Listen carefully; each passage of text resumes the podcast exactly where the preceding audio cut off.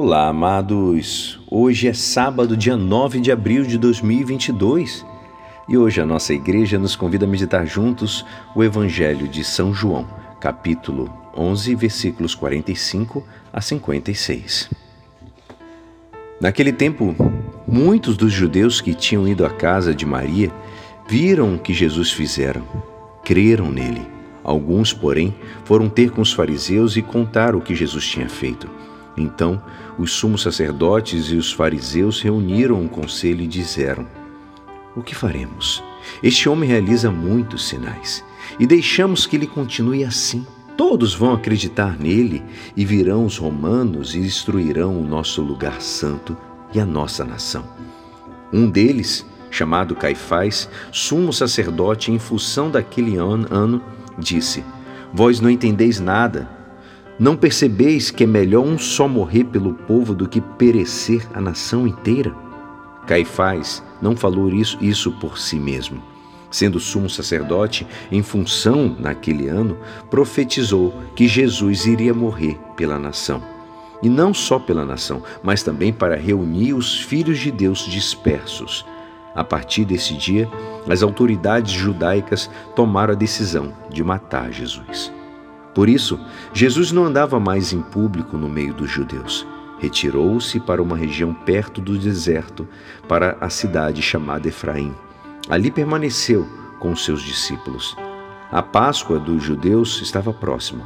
Muita gente do campo tinha subido a Jerusalém para se purificar antes da Páscoa. Procuravam Jesus e, ao reunirem-se no templo, comentavam entre si: Que vos parece? Será que ele não vem para a festa? Esta é a palavra da salvação. Amados, hoje, de caminho para Jerusalém, Jesus se sente perseguido, vigiado, sentenciado, porque quanto maior e original tem sido sua revelação, que é o anúncio do reino, mais ampla e clara tem sido a divisão e a oposição que ele encontrou nos ouvintes. As palavras negativas de Caifás Jesus as assumirá positivamente na redenção feita por nós. Jesus, o Filho unigênito de Deus, morre na cruz por amor a todos. Morre para realizar o plano do Pai. E esta é a maravilha e a criatividade de nosso Deus. Caifás, com a sua sentença, não faz mais do que por ódio eliminar mais um idealista. Mas, por outro lado, Deus Pai enviando seu Filho por amor a nós, faz algo maravilhoso, que é converter aquela sentença malévola em uma obra de amor redentora. Porque para Deus Pai, cada homem vale todo o sangue derramado por Jesus Cristo. Daqui uma semana, amados, cantaremos em solene vigília o pregão pascal. E através desta maravilhosa oração, a igreja faz louvor ao pecado original e não faz porque desconheça da sua gravidade, e sim porque Deus, em sua bondade infinita, tem feito proezas como resposta ao pecado do homem.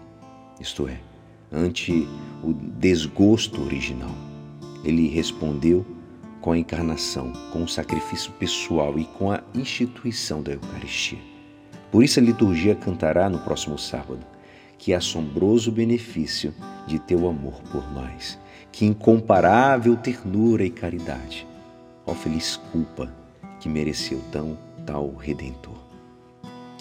Amados, espero que nossas sentenças e palavras e ações não sejam impedimentos para a evangelização, uma vez que nós também recebemos de Cristo a responsabilidade de reunir os filhos de Deus dispersos. E é assim, esperançoso que esta palavra poderá te ajudar no dia de hoje que me despeço. Meu nome é Alisson Castro e até segunda. Um abençoado final de semana. Amém.